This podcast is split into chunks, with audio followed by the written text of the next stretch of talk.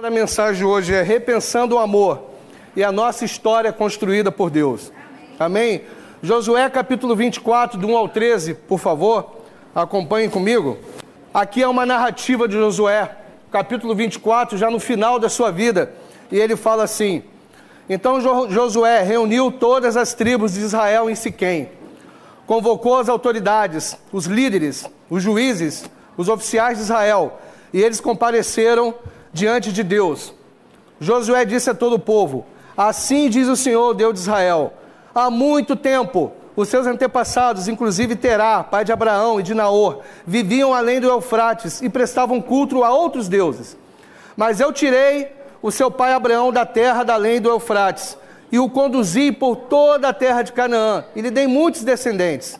Dei-lhe Isaac, e Isaac dei Jacó e Isaú, e Isaú dei ah, os montes de Seir, mas Jacó e seus filhos desceram para o Egito.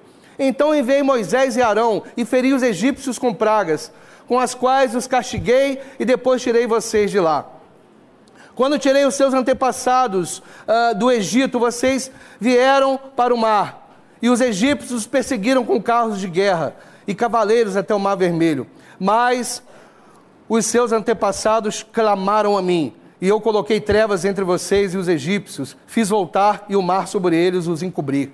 Vocês viram com seus próprios olhos o que eu fiz com os egípcios. Depois disso, vocês viveram no deserto longo tempo. Eu os trouxe para a terra dos amorreus que viviam a leste do Jordão. Eles lutaram contra vocês, mas eu os entreguei nas suas mãos.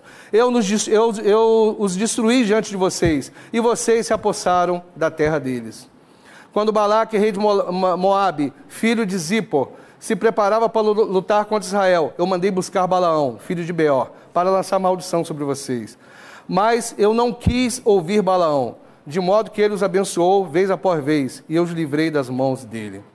Depois vocês atravessaram o Jordão e chegaram a Jericó. Os chefes de Jericó lutaram contra vocês, assim como os amorreus, os ferezeus, os cananeus, os hititas, os girgazeus, os heveus e os jebuseus. Mas eu os entreguei nas, suas, nas mãos de vocês. Eu lhes causei pânico para expulsá-los diante de vocês, como fiz com os dois ex-amorreus. Não foi a espada e o arco que lhe deram a vitória. Foi assim que lhes dei uma terra que vocês não cultivaram e cidades que vocês não construíram. Nelas vocês moram e comem de vinhas e de olivais que não plantaram. Queria orar essa manhã. Pai, muito obrigado porque a narrativa da história da redenção do Senhor com a humanidade está sendo escrita aqui nesse momento, nesse capítulo de Josué. Que nessa manhã possamos colocar no nosso coração essas três lembranças que Josué traz para nós essa, essa manhã aqui, para que possamos continuar a nossa caminhada com o Senhor. Essa oração que eu te faço grato, em nome de seu filho Jesus. Amém. Josué aqui estava com 110 anos de idade no final do seu ministério. Ele tinha sido ah, conduzido por Moisés, todo, conhece, todo mundo conhece a história do Êxodo. Então ele liberta o povo do Egito, conforme tinha sido prometido por Deus, e ele conduz todo o povo até as portas da, da terra prometida, apesar dele não entrar. Quem entra é Josué. E aqui nesse momento ele escolhe o seu substituto, o general do seu exército, Josué. Josué aqui com mais ou menos 80 anos de idade, ele lidera esse exército já idoso, mas muito forte e muito dedicado. Ele guia o povo todo de Israel ao deserto, entra na terra prometida, faz a divisão da terra conforme as promessas que tinham sido feitas, e cada uma das doze tribos de Israel são colocadas especificamente no território. E eles vão se localizando, eles vão construindo suas famílias, eles vão construindo suas histórias. E aqui chega a hora que Josué o seu líder está no processo de despedida. Josué aqui ele precisava ressaltar para o povo, relembrar, reconfigurar, fazer com que aquela nova geração entendesse, porque muitos deles já tinham nascido naquele lugar. Eles não tinham passado pela peregrinação no deserto até a entrada da terra de Canaã. Mas Josué aqui estava querendo frisar, e eu acredito que a preocupação dele era com os que tinham nascido na própria terra prometida aqui. Eles precisavam saber em qual capítulo da história eles estavam e como eles deveriam se comportar naquele momento em suas vidas. E Josué começa a relembrar tudo: olha, Deus entrou em cena para resgatar vocês, para resgatar a humanidade para si mesmo. De um mundo que não é diferente do nosso hoje, corrompido, decaído. Ele escolhe um casal de idosos, Abraão e Sara. Tira esse casal da sua parentela. Eles deixam tudo para trás, deixam família, deixam suas casas, deixam suas histórias. Eles eram imigrantes, esse casal. É importante pensar como nós, como igreja, recebemos imigrantes. Hoje o mundo tem vivido muito isso, né? E eu fiquei feliz se você puder entrar no site do Hope, do Montessori, eles tiveram uma experiência fantástica com uma família de imigrantes lá na igreja, numa reunião essa semana. É interessante poder pensar que o primeiro casal, o casal escolhido para receber a promessa da redenção de Deus sobre a humanidade, era um casal de imigrantes. Eles saíram de Ur da Caldeia e vão até aquela terra, e Deus diz para eles: Isso tudo aqui vai ser de vocês, tudo vai ser de vocês. Eles não pensaram como que Deus poderia fazer algo tão maravilhoso, mas Deus faz, ainda que Sara fosse estéril, ainda que Abraão fosse muito velho. Josué aqui ele está relembrando os capítulos da graça de Deus, a intervenção de Deus, os capítulos do amor de Deus pelo seu povo. E ele fala aqui, o relato de Josué é esse: olha, Abraão e Sara tiveram Isaac. Sim, é verdade. Tiveram Isaú e Jacó. Aí ele explica que Jacó foi com seus filhos como imigrante para o Egito. Lá o povo cresce, viram milhões de pessoas. E entra em cena Moisés, depois de 400 anos, que o povo estava cativo no Egito. Ele vai lá e leva, conduz o povo pelo deserto. E eles chegam até a porta da terra prometida. Sabe, e toda essa história está sendo contada aqui por Josué. Porque eu acredito que Deus quer nos lembrar essa manhã uma coisa. Deus quer que a gente saiba de uma coisa hoje, essa manhã. Não esqueça da sua história, da onde você veio. Não esqueça da história da sua salvação. Não esqueça da história da sua redenção. Nós não somos capítulos soltos na história de Deus. A gente faz parte de uma grande história e Deus aqui está intervindo, chamando para si um povo para se chamar pelo seu nome. Para que sirva, para que leve à frente essa mesma chama que começou a ser levada por Abraão e Sara. É isso que Deus deseja. Na verdade, Deus escolhe sim esse primeiro povo, o povo de Israel. Mas a gente tem que ir mais à frente e pensar que entra em cena Jesus Cristo, Salvador. Um homem que morre por todos aqueles que viveram antes de Abraão, por todos que vieram depois, por todos aqueles que viviam na época que Jesus esteve aqui na terra, e também por todos aqueles que seriam alcançados pela pregação do Evangelho. Nós somos parte dessa história e quando Josué, antes de morrer, chama a atenção do seu povo, ele quer mostrar para o povo em que momento da história eles estavam localizados. Ele queria lembrar para o povo que, dentre outras histórias, nós fazemos parte de muitas histórias. Você faz parte da história do seu bairro, você faz parte da história da cidade onde você nasceu. Temos alguns irmãos que fazem histórias da construção dessa comunidade. Oséias, Claudete, Ribamax está aqui essa manhã, Claudete também, Marlúcio, Sul Fluminense, fazem parte da história da construção dessa comunidade. Eu faço parte dessa comunidade desde 1996, com muito orgulho, com muita alegria, com muita gratidão, porque eu sei que minha vida seria completamente diferente se hoje Cristo não tivesse na minha vida. Eu sou parte da história da minha família, eu sou parte da história da minha repartição pública. Você é parte da história da sua escola, você é parte da história, da história da sua vizinhança. Mas Deus ele quer fazer a gente lembrar essa manhã uma coisa. A primeira e mais importante história da qual você faz parte é a história daqueles que foram comprados lavados e remidos pelo sangue de Jesus. é a mais importante história da nossa vida e que estão nos planos de Deus. Josué queria lembrar para o povo aqui, naquele momento que ele estava se despedindo, mas que aquele povo era fruto de uma aliança. Você é fruto de uma aliança. Você é fruto de uma aliança. Fruto de algo que Deus havia feito no passado. E Deus aqui está fazendo durante o tempo todo, até o dia que ele vai voltar. Até o dia que ele vai voltar. Irmãos, amigos, é incrível aqui pensar nessa escritura. Eu nunca tinha lido essa escritura com essa ótica.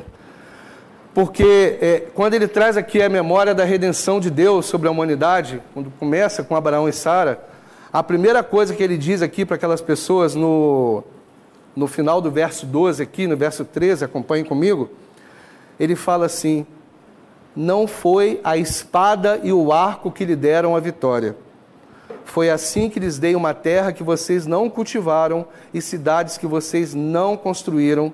Nelas vocês moram e comem de vinhas e olivais que não plantaram. Que, o que, que ele está querendo lembrar ao povo aqui?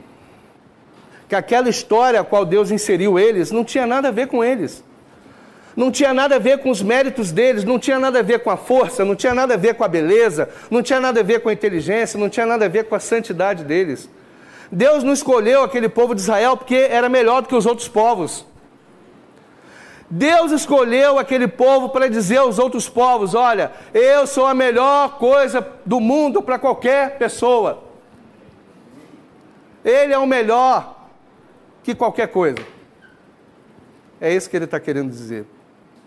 Então aqui a gente tem a primeira razão, o primeiro motivo, por que, que a gente se move, por que, que a gente trabalha, por que, que a gente luta, por que, que a gente serve, por que, que a gente ama o Senhor. A primeira razão é o fato de que a gente está sendo a, a, a, servido por Deus. É o fato de que quando a gente está servindo a Deus, a gente está expressando gratidão. Gratidão por tudo aquilo que Ele nos deu, por tudo aquilo que Ele faz por nós. A gente não tem como não tem nada a ver com a nossa própria vida, entende? Tem a ver com a graça de Deus, tem a ver com o amor de Deus. Aí Josué está querendo relembrar, olha, me deixa relembrar a história dos seus antepassados, deixa eu lembrar os grandes feitos que Deus fez na vida de vocês, para que vocês entendam. É a primeira lembrança que Josué quer nos chamar essa manhã aqui. Gratidão, irmãos. Gratidão, amigos. Fomos graciosamente incluídos na sua história de redenção. Não tem nada a ver com nossas forças, não tem nada a ver, ah, eh, não somos melhores do que ninguém. Sabe, um cristão não é melhor do que um não cristão. Um cristão não é melhor do que um ateu.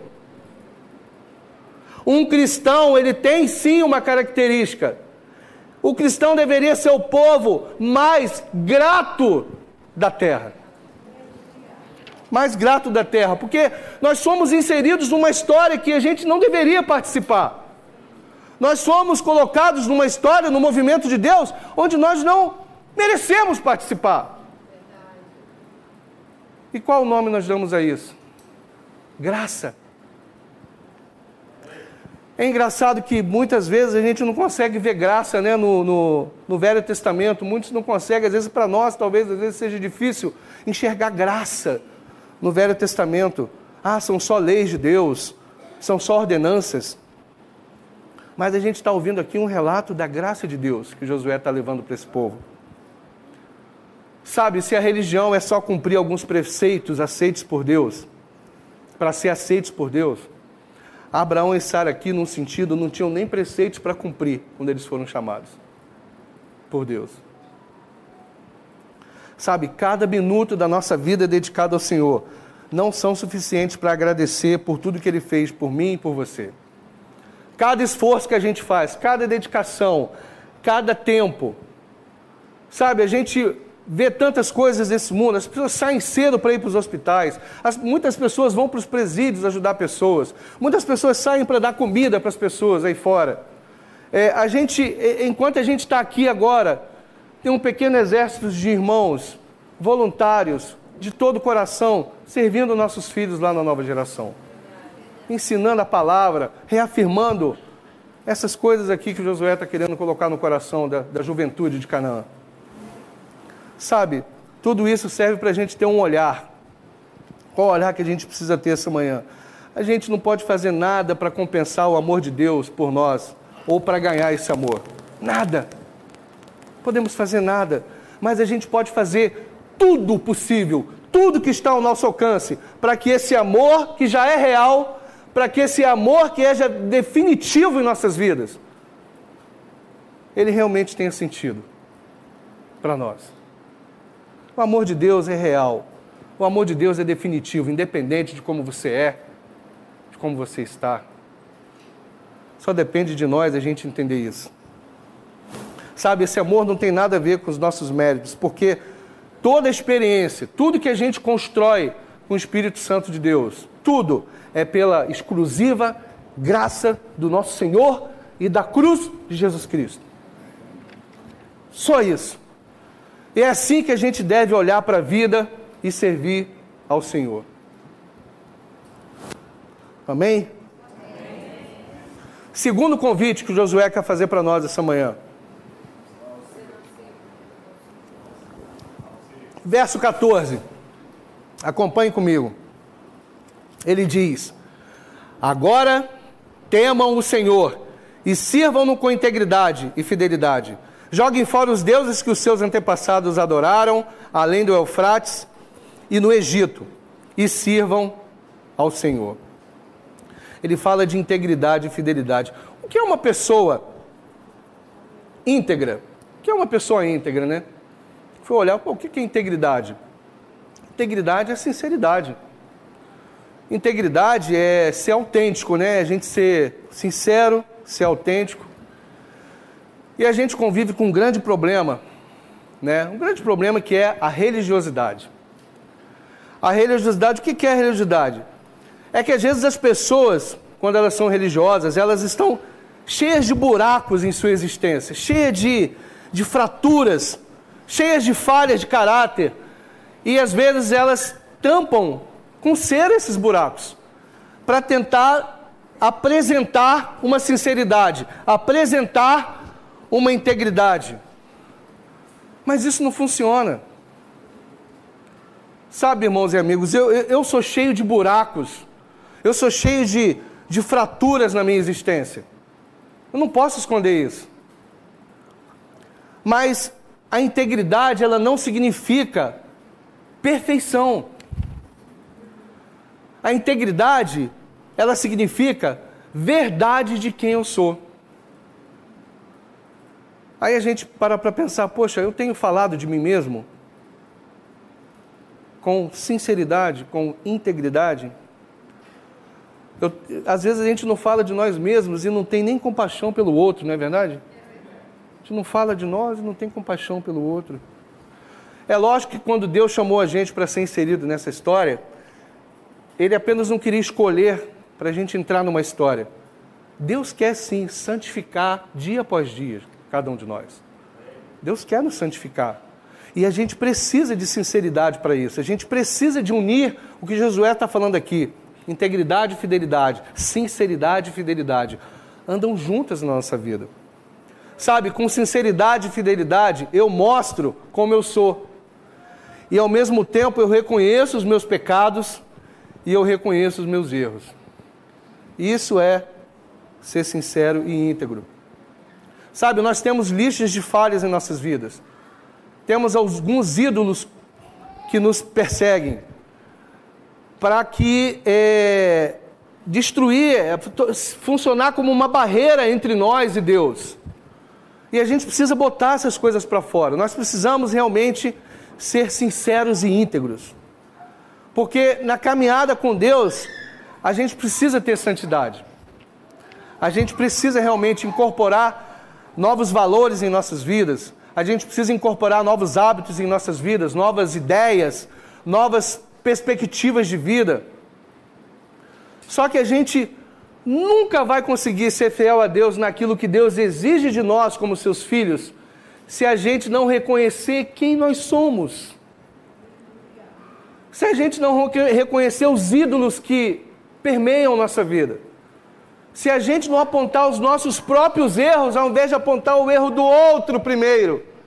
se a gente não incorporar um espírito de crítica em nós primeiro, antes de incorporar um espírito de crítica no outro primeiro. Se a gente não incorporar uma análise própria de nós mesmos antes de analisar a vida do outro. Josué está querendo lembrar o povo que eles foram graciosamente incluídos numa história. Você foi graciosamente incluído numa história. Você não tem como compensar a Deus o que Deus fez por você, nem eu. Por mais que eu faça, por mais que eu sirva, por mais que eu me doe. Mas é preciso ser transparente. Nós precisamos ser transparentes. Nós precisamos chegar para Deus, nós precisamos chegar para os nossos irmãos, para os nossos confidentes e falar: olha, eu tenho fraturas na alma, eu tenho fraturas no meu caráter, eu tenho fraturas na minha identidade. Porque ao mesmo tempo que eu sirvo a Deus e desejo buscar acertar todos os dias, eu, eu desejo buscar ser um exemplo para quem está ao, ao, ao meu redor. Eu sei que isso está no seu coração. Você deseja ser um exemplo para quem está ao seu redor. Você é, é, é, é quer fazer tudo aquilo que Deus espera que você, é, que você faça para Ele. Mas se por um lado entrar na história de Deus é um ato gratuito que vem da cruz, expressar o amor de Deus ao mundo é algo que exige esforço, exige luta. Sabe, a graça de Deus não foi uma graça barata. Não foram só algumas gotas de sangue e, e um pouco de suor. Foi, foi. Uh, Jesus Cristo custou a vida inteira, total, completa do Filho de Deus. Foi completo. Foi completo. Então a gente precisa fazer sim esse esforço, essa luta. É um desafio, mas juntos nós conseguimos. Eu acredito que é por isso que Josué aqui estava querendo plantar algumas estacas no coração daquele povo. Ele reúne, como a gente está aqui agora, famílias, a liderança, as autoridades do povo, criança, e ele convoca e diz: Olha, sirvam ao Senhor, vocês que foram incluídos graciosamente nessa história. Ele fala: sirvam ao Senhor com integridade e fidelidade. E o terceiro convite que Josué faz essa manhã é esse aqui, no verso 15. Olha o que, que ele diz.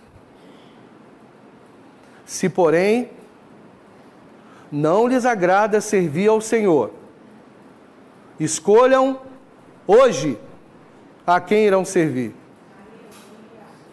Se aos deuses que os seus antepassados serviram além do Eufrates, ou ao Deus dos amorreus, em cuja terra vocês estão vivendo, mas eu e a minha família serviremos ao Senhor. Coragem. Que coragem. Escolham. A vida é feita de escolhas, não é? E a gente tem que ter a responsabilidade de fazer essas escolhas e mais ainda, de levar essas escolhas à frente, não é? De continuar com essas escolhas. E Josué, Josué sabia muito bem, Josué sabia muito bem que ali uma nova geração estava surgindo em Israel. Uma nova geração, talvez desconectada das lutas do deserto, desconectada das dores daqueles que precisaram passar pelo deserto. Sabe, eu estava no acampamento no domingo já todo arrebentado, enquanto os jovens estavam lá brincando. Eles chegaram aqui no domingo e foram comer pizza, foram brincar, foram jogar. E eu fui para casa destruído, se encher de remédios e ir no médico no outro dia. Mas eu fiquei olhando para o acampamento e para aquela foto que vocês viram lá. Eu falei, meu Deus, isso aqui é a igreja do futuro. Isso aqui é a nova geração da igreja do Brasil. Isso aqui é a nova geração. E eu falei, meu Deus, que responsabilidade. Uma nova geração de meninos, de meninas, de jovens adolescentes, de jovens apaixonados, de novos casais cheios de sonhos. Josué estava falando aqui para a comunidade: o que nós vamos falar, o que nós temos falado para esses jovens de até 25, 30 anos. O que nós temos relembrado? Quais as histórias do deserto a gente tem contado? E glorificado a Deus por estar aqui, firme, de pé, na caminhada cristã. Josué, o que, que nós temos escolhido, irmãos e amigos na fé? Nós estamos sendo como Jesus ou apenas a gente está vindo ao culto domingo? Você tem aproveitado a oportunidade de ensinar sobre a Bíblia a alguém, de salvar alguém. Ou o nosso cristianismo é um cristianismo diário ou é um cristianismo dominical? É uma responsabilidade que nós temos. Josué está dizendo: entendam muito bem, vocês estão aqui graciosamente escolhidos.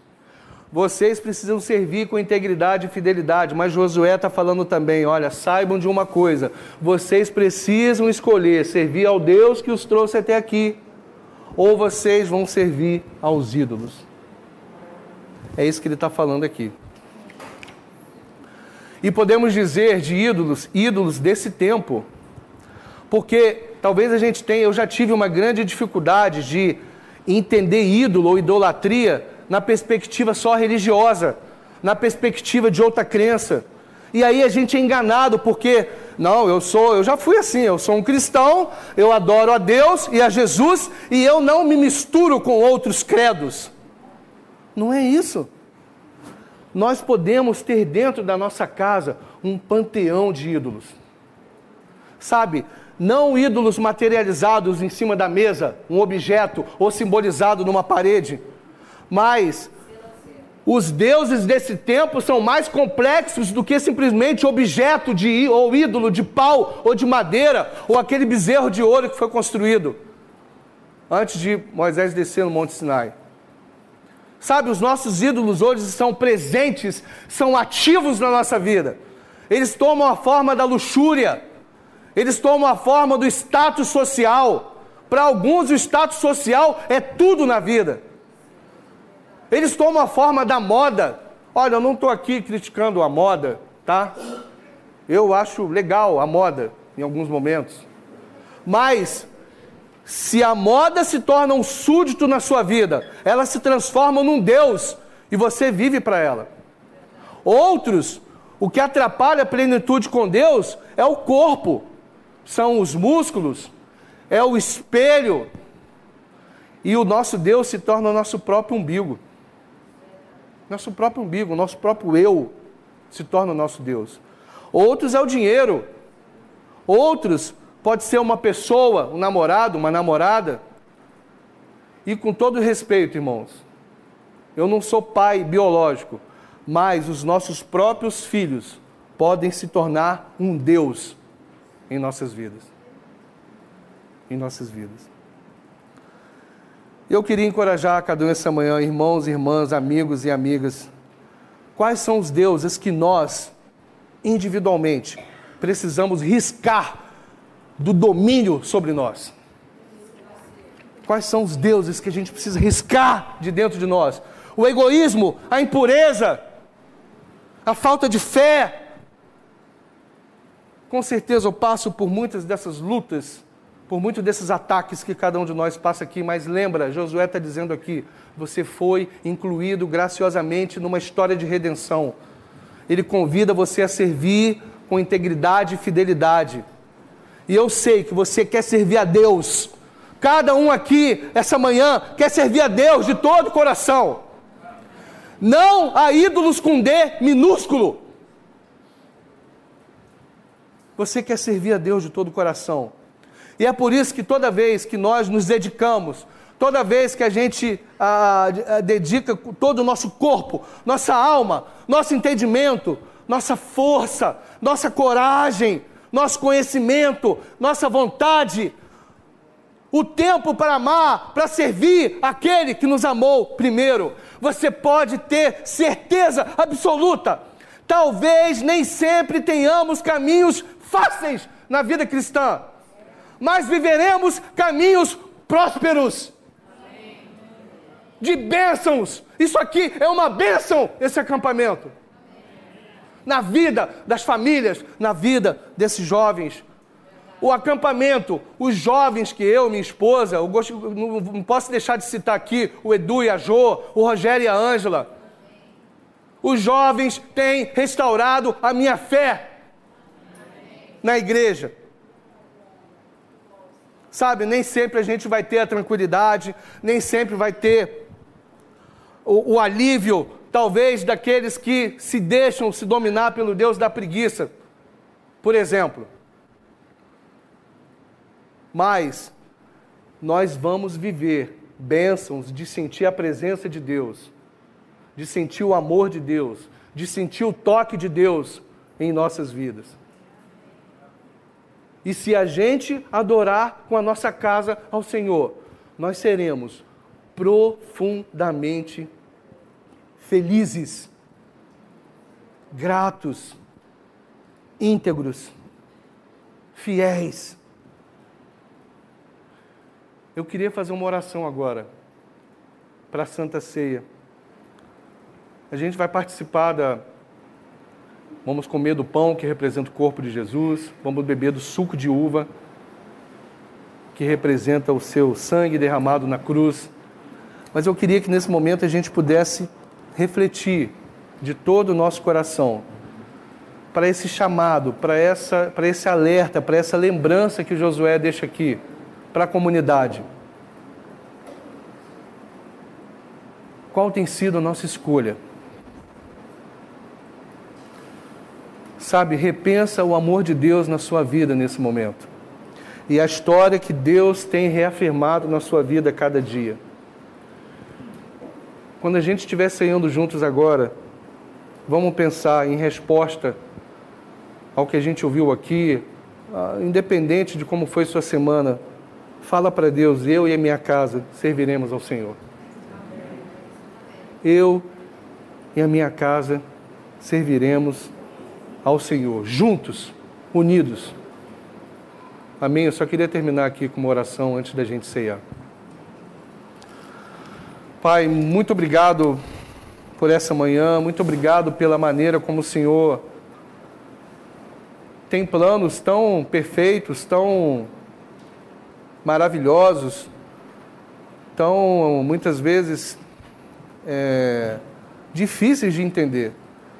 Talvez estejamos passando por um momento em nossas vidas onde a gente não entende em que momento da história a gente está vivendo e a gente se perde com a vida nesse mundo e com as coisas que Deus nos chamou para para vivermos na plenitude e esquecemos que somos cidadãos dos céus. Nos ajude a reafirmar a cada dia, Deus, a gratidão em nosso coração de entender que nós fomos graciosamente incluídos num plano de salvação. Nos ajude, Deus, a, a servir ao Senhor com, com integridade de coração, com sinceridade, com fidelidade. Por mais que sejamos atacados, por mais que esse mundo seja pervertido, nos ajude, Deus, a a servir o Senhor de todo o coração, de toda a alma, de todo o entendimento. E queremos essa manhã, Pai, entender que a gente está passando por um período da história de renovação, de, de transformação, de onde nossos filhos, onde a nova geração está sendo construída. E nós oramos de todo o coração para que as estacas do amor da paz, da verdade, sejam colocadas dentro do coração dos nossos jovens, dos casais, dos filhos, dos adolescentes, Pai, das crianças. E nos ajude, Pai, ainda que tenhamos passado por grandes desertos, ainda que o Senhor tenha coisas maravilhosas para nós e a vida eterna, que a gente possa viver uma vida abundante aqui na terra ajudando essa nova geração e ajudando a muitas pessoas a conhecer o Senhor, Pai. Nos dê essa força, nos dê essa coragem, nos dê essa fé e nos ajude através de lembrar do teu corpo na cruz, através de lembrar do teu sangue derramado, que nós somos vitoriosos e somos capazes de fazer isso, assim como Josué foi até o final. Muito obrigado por tudo. Essa é a oração que eu te faço grato, em nome de seu filho Jesus. Amém.